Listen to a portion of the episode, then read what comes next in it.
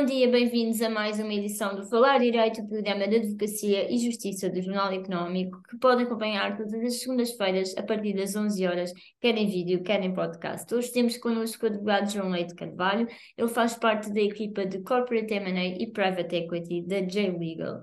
É, aliás, o responsável pela J-Next, que é uma estrutura autónoma dentro desta sociedade que se dedica a startups, capital de risco e empreendedorismo, também fintechs. Há poucos dias foi anunciado que esta equipa iria fazer parte de um projeto internacional designado Seed Summit e vamos conhecer agora um bocadinho desta iniciativa. Antes de percebermos exatamente em que consiste, João, muito obrigada por estar aqui connosco, gostaria de lhe perguntar a que é que se deveu a criação deste grupo da JNext. Uh, bem, antes de mais, muito obrigado pelo convite uh, e passando já a responder à sua pergunta, a JNext surge um bocadinho um, com a criação também do escritório. Uh, os sócios, eu acho que ao criarem o, o, o escritório, a J-Legal, um, procuraram uh, atuar em todas as áreas que, que, tinham, que tinham interesse, algumas delas que não conseguiam fazê-lo nos escritórios onde estavam anteriormente. Um, e a partir daí, pronto, surgiu sempre esse interesse em estar envolvido neste ecossistema tão atrativo. Um, eu juntei-me à, à, J-Legal em setembro do, do ano passado e, e em, em, meados de janeiro do, deste ano uh, fui desafiado pelos sócios para tentar desenvolver este, esta filha da J-Legal um, completamente focada nesses, nestes temas que, que, a Mariana, que a Mariana referiu. Um, foi um, acho que as coisas surgiram naturalmente. Uh, tanto eu demonstrei logo um interesse muito grande nestas áreas, como os sócios já o tinham, e por isso foi aqui quase uma simbiose perfeita de nós queremos fazer isto e o João tem muito interesse nesta área, por isso vamos juntar os dois e criar esta, esta, esta, uh, este departamento autónomo. Partindo aí dessa questão do interesse que mencionou, isto no fundo é também uh, tendo em conta algum passado que tem nesta área Eu sempre me considerei bastante empreendedor. Já, já antes de ser advogado e, e mesmo durante, sempre que procurei, um, um, sempre que tive algum interesse em fazer alguma coisa, sou mais um, um doer do que um, um thinker. Então, sempre tentei fazer coisas, algumas com mais sucesso, outras menos. Por isso, eu acho que este meu lado empreendedor também veio muito, uh, contribui muito para a criação deste projeto. Ou seja, as experiências que eu, eu tenho uma marca de, de roupa, uh, tenho, sou, sou DJ nas horas livres, uh, tenho uh, participações em, em, em, negócios variados, restauração, etc. Pronto, no fundo, sempre gostei, tenho vários interesses, sempre gostei de, de tentar envolver-me neles. Um, e acho que isso aí é um, é um bocadinho, acompanha um bocadinho o que é a tendência da minha geração, que é tentar fazer coisas diferentes, uh, não seguir as regras ou aquilo que é pré-formatado, e mesmo que acabemos a fazer, uh, acabemos a trabalhar em, em, em profissões tra tradicionais como é o, o direito, tentar criar aqui algum tipo de, de novidade, diferença, marcar a diferença, às vezes romper um bocadinho com, com o tradicionalismo até um certo limite, claro, mas, mas pronto, eu acho que sou um produto da minha geração. E aí na, na J-Legal também fomentam esse tipo de, de espírito, ou seja, neste momento também para percebermos, a vossa equipa é, tem quantos advogados alocados, são normalmente também pessoas da vossa, da sua geração mesmo? Sim, absolutamente, acho que um dos pontos principais da J-Legal, e por isso é que eu diria, arrisco-me a, a falar por todos os meus colegas a dizer que somos todos muito felizes a trabalhar aqui, é que temos uma, uma certa autonomia e uma voz que imagino que ir noutros escritórios de maior dimensão de quantidade de advogados não seja tão possível. Ou seja, caso nós tenhamos algum, algum projeto, alguma ideia, mas tanto num, numa área de atuação como alguma coisa de melhoria no escritório, os sócios são todos são todo ouvidos. E, e, pronto, então promove bastante este, este lado, não só em mim, mas em todos os, os, advogados que aqui trabalham, de tentar fazer coisas de desenvolver, de contribuir para o crescimento do escritório. Um, nós Mas não, não respondeu à minha pergunta. Quantos advogados é que fazem deste, sim, parte destes grupos? Ou, ou, ou se é só você? A totalidade, a totalidade do escritório são uhum. cerca É multidisciplinar. Um, o, a JNext, neste momento, é um, é um produto pelo qual eu dou a cara, mas que tem o benefício de contar com todo o, o, o, todas as mãos que o escritório tem para contribuir. E, e, e como é um, um, um, departamento relativamente abrangente, porque nós não, não, não vamos olhar para startups, uh, ou não olhamos só para startups uh, do, do ponto de vista tecnológico, de constituição societária, etc., procuramos sempre, mediante o, cliente que venha ao nosso encontro, construir, construir uma equipa criada por dentro com as pessoas que melhor contribuirão para o, para o escritório. Para o escritório, não, para o cliente e para o projeto. E neste caso, sabemos que uma das vossas assessorias, eh, pelo menos uma das que fizeram que veio a público, foi um investimento de, de 5 milhões na, da Explore Investments, o fundo deles, na tecnológica portuguesa NextBit. Uh, que outros mais recentes é que podem esmiuçar? Um, eu não sei se podemos falar assim um, com grande detalhe sobre o que é que temos feito. Mas pelo menos o tipo de processo. Sim, na JNX temos trabalhado bastante com, com jovens empreendedores, acima de tudo em fase pre-seed e seed. Uh, temos dois, dois, dois clientes que estão a desenvolver uh, duas redes sociais uh, bastante disruptivas. Temos, trabalhamos com um, uma nova forma de seguradoras uh, trabalhar. Tentamos sempre, uh, nós não tentamos, mas têm vindo felizmente ao nosso encontro negócios e ideias de negócios bastante disruptivas e que exigem até da nossa parte um, ehm, uma atitude muito ativa e não reativa, porque há certas, certos projetos que, que estão em, em no man's land, ainda não muito regulados ou extensivamente regulados, e por isso tentamos sempre prevenir para o que vem para o que aí possa vir. Um, também associado a isso, um dos, dos do tipo de clientes com quem mais lidamos estão ligados à Web3, que de um ponto de vista legal um, apresenta vários desafios, tanto para o que aí vem, uh, também com o, o, o, o, muito falado regulamento MICA, um, tentarmos entender o que é que podemos e o que é que, onde é que podemos atuar e que não tenhamos que estar sempre a moldar-nos consoante o que aí vier, a legislação que aí vem, etc.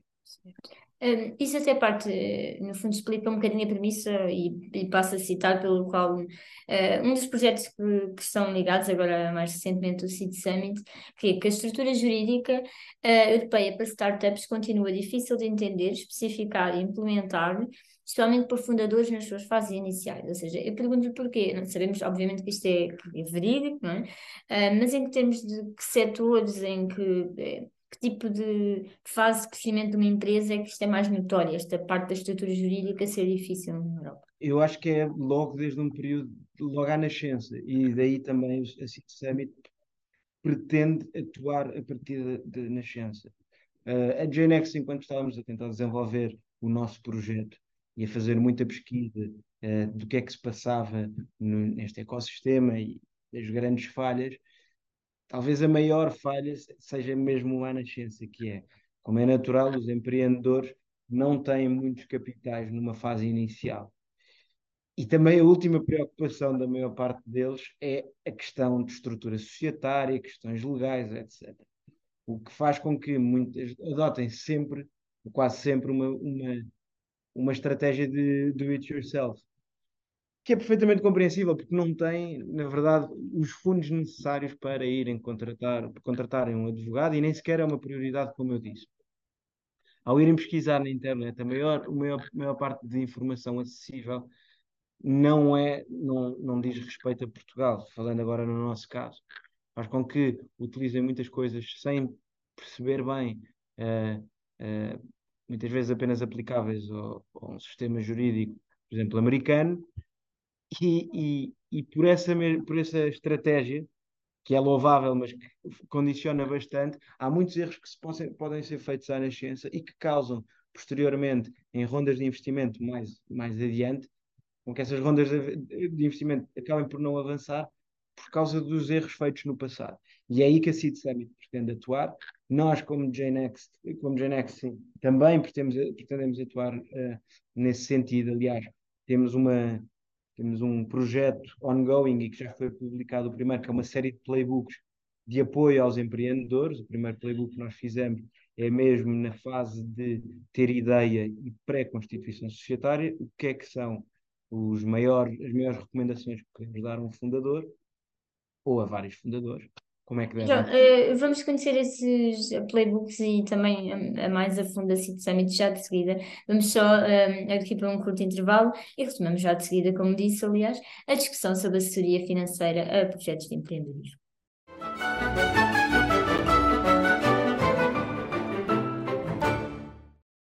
Regressamos à emissão com o advogado João Leite Carvalho. João, uh, estávamos a contar que é a parte agora da vossa envolvência com esta Seed Summit e os vossos playbooks internos para ajudar os empreendedores. Um, para quem não conhece esta, esta Summit, não é? é? Tudo agora é Summit. Isto é um projeto que agrega sociedades de advogados e venture capital a vários países. O que é que um, a JNX está aqui a fazer concretamente nesta iniciativa e, e também a questão de, dos livros que mencionava? Muito bem. Então, a Seed Summit foi criada por uma, talvez, top 2 VCs, maiores VCs da Europa, chamada Seed Camp, uh, que em, no início do verão lançou-nos este desafio de nós participarmos e nos juntarmos a esta, a esta Summit. Summit, no fundo, a Seed Summit é uma base de dados enorme que, com, com, com minutas de contratos e de acordos, um, ehm, essencialmente para uma fase inicial de pre-seed e seed, para ajudar os empreendedores e fundadores a não cometerem aqueles erros que eu estava a, referir antes. Um, nesta fase inicial da Seed Summit, uh, eu penso que estão a que têm uma base de dados para um, fundadores sediados no Reino Unido, em França, uh, em Portugal, obviamente, e, e Itália, uh, penso que é Itália.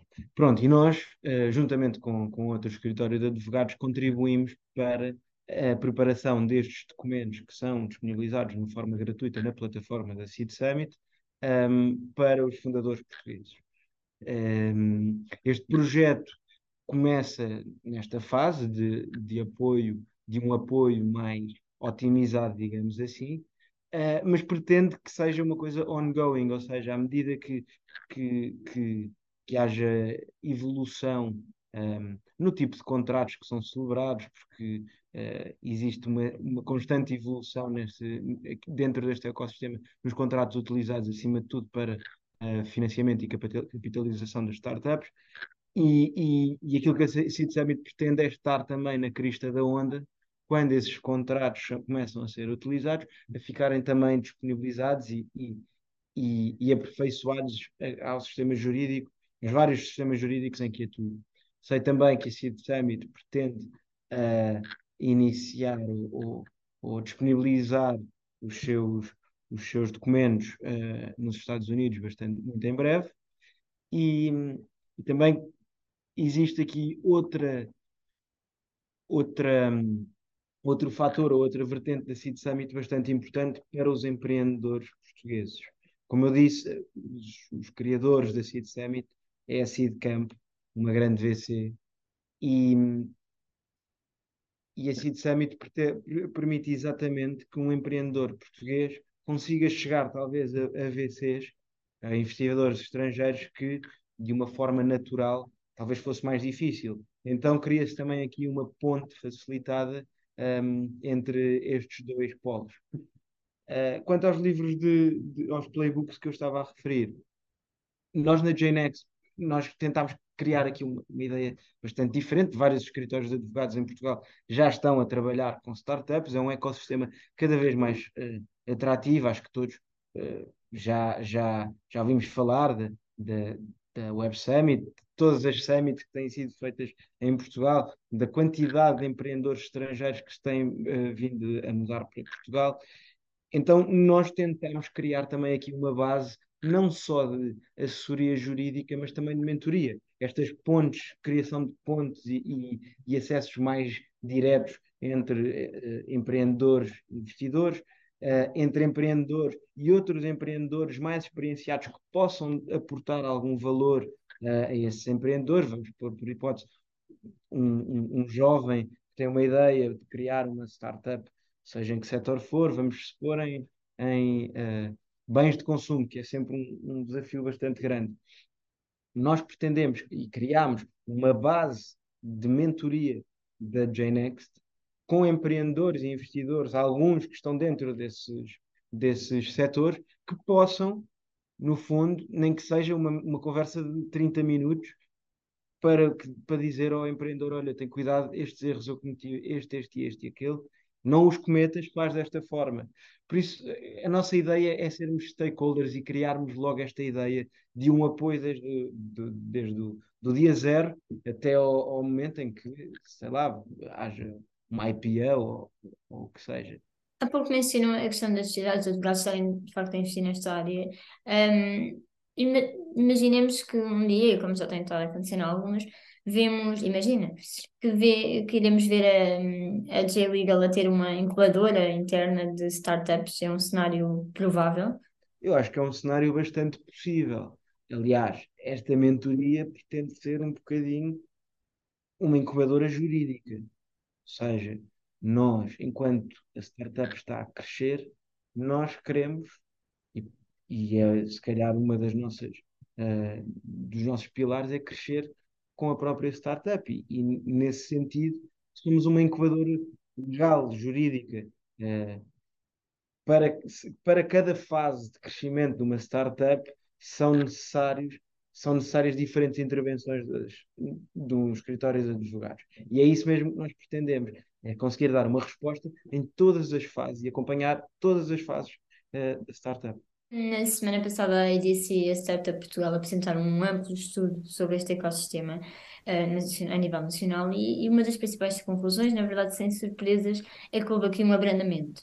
Um, quer no capital levantado por, este, por empresas fundadas uh, por portugueses, quer mesmo ao nível de indicadores sobre a instalação de negócios no país. Uh, que leitura faz destes dados? É assim, eu, eu não eu estive a analisar os dados, também tive a oportunidade de, de, de ver o, o estudo feito pela Startup Portugal. Honestamente, não me pareceu nada alarmante, antes pelo contrário, tivemos um ano muito sui generis a todos os, todos os fatores. Anteriormente havia muito, muito dinheiro a circular no mercado, muita disponibilidade, por isso houve esse grande boom. Acho que faz parte também, eh, houve o boom. E, havia liquidez? Havia liquidez. Não é que neste momento não, não tenha deixado de haver, há se calhar uma maior ponderação, mas que também faz parte, não é?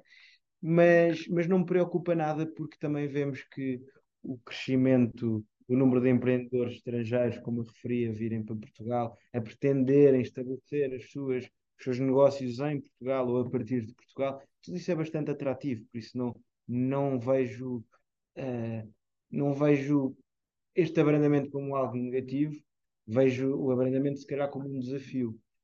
Um desafio para, para Portugal de tentar reter. Não acho que vai ter assim implicações maior no vosso trabalho com os fundos e mesmo com as empresas. De maneira nenhuma. De maneira nenhuma. Aliás, a tendência nem tem sido essa. Por isso, obviamente, também acabamos de, de oficializar o lançamento, por isso estamos nesta, estamos a apanhar essa onda, mas não vejo mesmo, não antecipo um, um, um abrandamento ou que isso nos possa vir a penalizar a nós.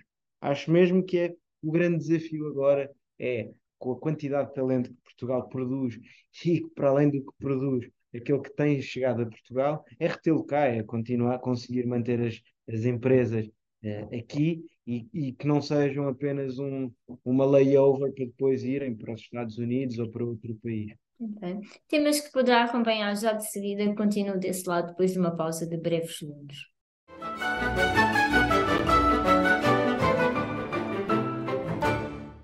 Chegamos à terceira e última parte deste nosso programa, onde estamos com João Leite Carvalho, advogado da J-Legal em Portugal.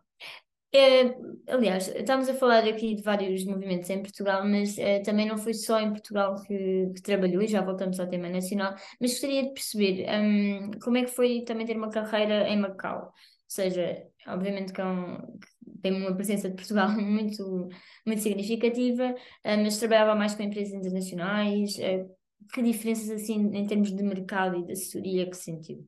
Em primeiro lugar, a, a experiência que eu tive em Macau foi fundamental um, até como voltando um pouco atrás e, e, e falando do meu espírito empreendedor, uh, a carreira em Macau permitiu-me, a experiência em Macau permitiu-me uh, querer focar-me bastante nesta, nesta área, na minha carreira enquanto advogado, e é, e é a minha maior a minha, a minha, o meu maior foco. Por isso, nesse lado, num lado, numa, numa perspectiva estritamente pessoal, foi fundamental ter, ter tido essa experiência. Também o facto de ir para o outro lado do mundo, apesar de, de uma forte presença portuguesa ainda nos dias de hoje, não deixa de ser um, uma região completamente diferente daquilo que estamos habituados, com, com algumas leis, pelo menos com uma cultura legal uh, inspirada em, em, em, Portugal, mas amplamente, amplamente uh, controlada ou, ou, com uma tentativa de,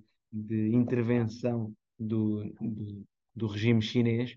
Por isso é sempre, não deixa de ser interessante ver como é que dois mundos tão diferentes convergem num espaço tão, tão pequeno de terra. Um, numa perspectiva do, do tipo de clientes e do tipo de, de trabalho, eu, eu, penso, eu diria que, que Macau, a forma de, de, dos advogados trabalharem e de lidarem e tudo mais, deve ser bastante semelhante àquela que era praticada em Portugal há algumas décadas atrás.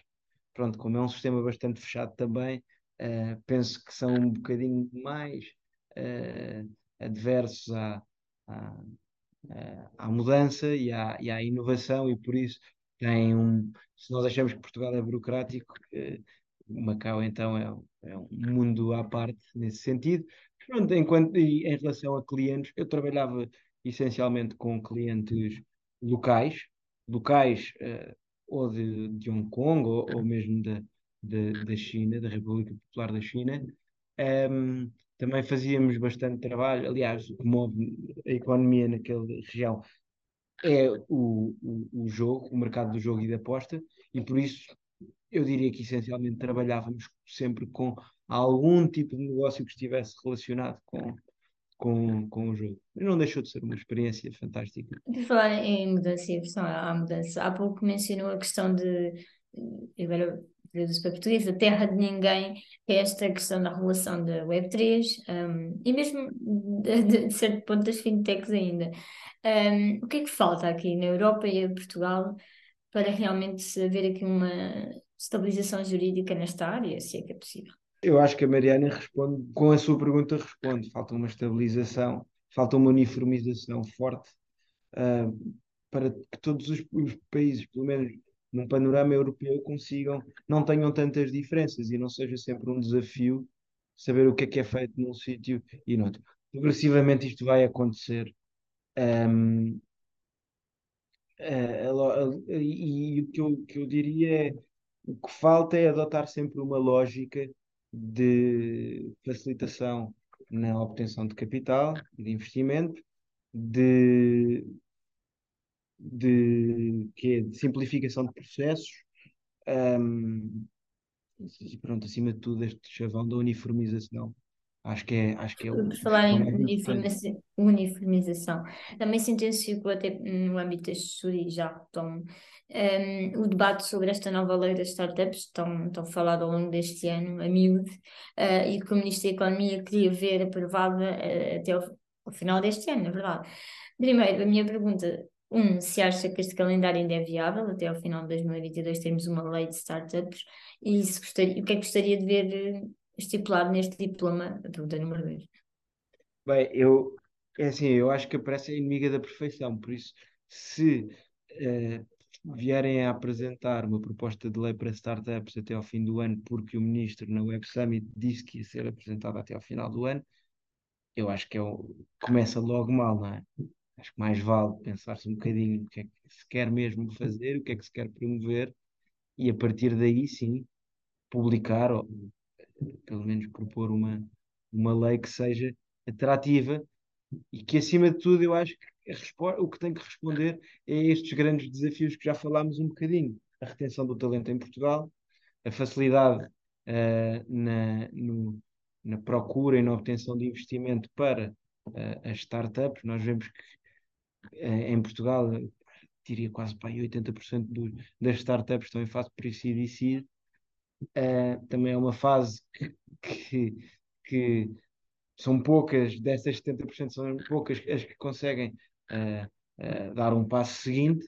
O passo seguinte depende sempre de investimento uh, estrangeiro e quando dão um passo seguinte com um investimento estrangeiro também vão embora de Portugal. Mais uma vez, acho que o, o grande desafio é o reter o talento, criar bons incentivos fiscais, estimular bastante os empreendedores, não, não que precisem muito, porque Portugal é um país que está cheio de empreendedores, empreendedores de sucesso. Um, mas sim, esta, esta, esta retenção do talento e de retenção das, das empresas, acho que é um grande desafio e é aquilo que devia ser, o, o devia ser uma das, das prioridades. Também e diria... sobre esta análise, não, estava a concluir. Não, eu, eu, eu, queria buscar aqui num ponto que é o facto de, de se ter percebido que 50% das startups um, no, no início, há uma presença de uma incubadora. Ou seja, o que eu pergunto é se acha que há demasiada dependência deste tipo de estruturas, ou seja, tendo em conta que metade das startups são criadas no início precisam de uma incubadora, isto é mau sinal, é bom sinal? Que, que, opinião. Eu não, vejo, eu não vejo como um mau sinal, acho, acho formidável e as incubadoras portuguesas uh, são, têm, uma reputação mundial e, e, e, são fundamentais também para esta questão de uh, não haver muitos erros cometidos numa fase de crescimento de, ou de nascimento de uma startup. Por isso, é uma fatalidade uh, depender-se de, de, incubadoras, mas ao mesmo tempo ainda bem que existem e ainda bem que são tão boas a fazer o que fazem. Os casos de sucesso de startups que passaram pela Startup Praga, Porto, Lisboa, Leiria, uh, entre outras, eu acho que é, que é, uma, é, é muito satisfatório nós vermos isso, sabermos que, caso tenhamos uma ideia, temos uh, profissionais e locais que estão super preparados para nos ajudar a crescer e a passar às fases seguintes. Por isso. E é assim que o Falar Direito se despede de mais uma edição. Resta-me desejar a todos um Feliz Natal e informar também que podem continuar a acompanhar os nossos temas todos os dias em jornaleconómico.pt. Uma boa semana.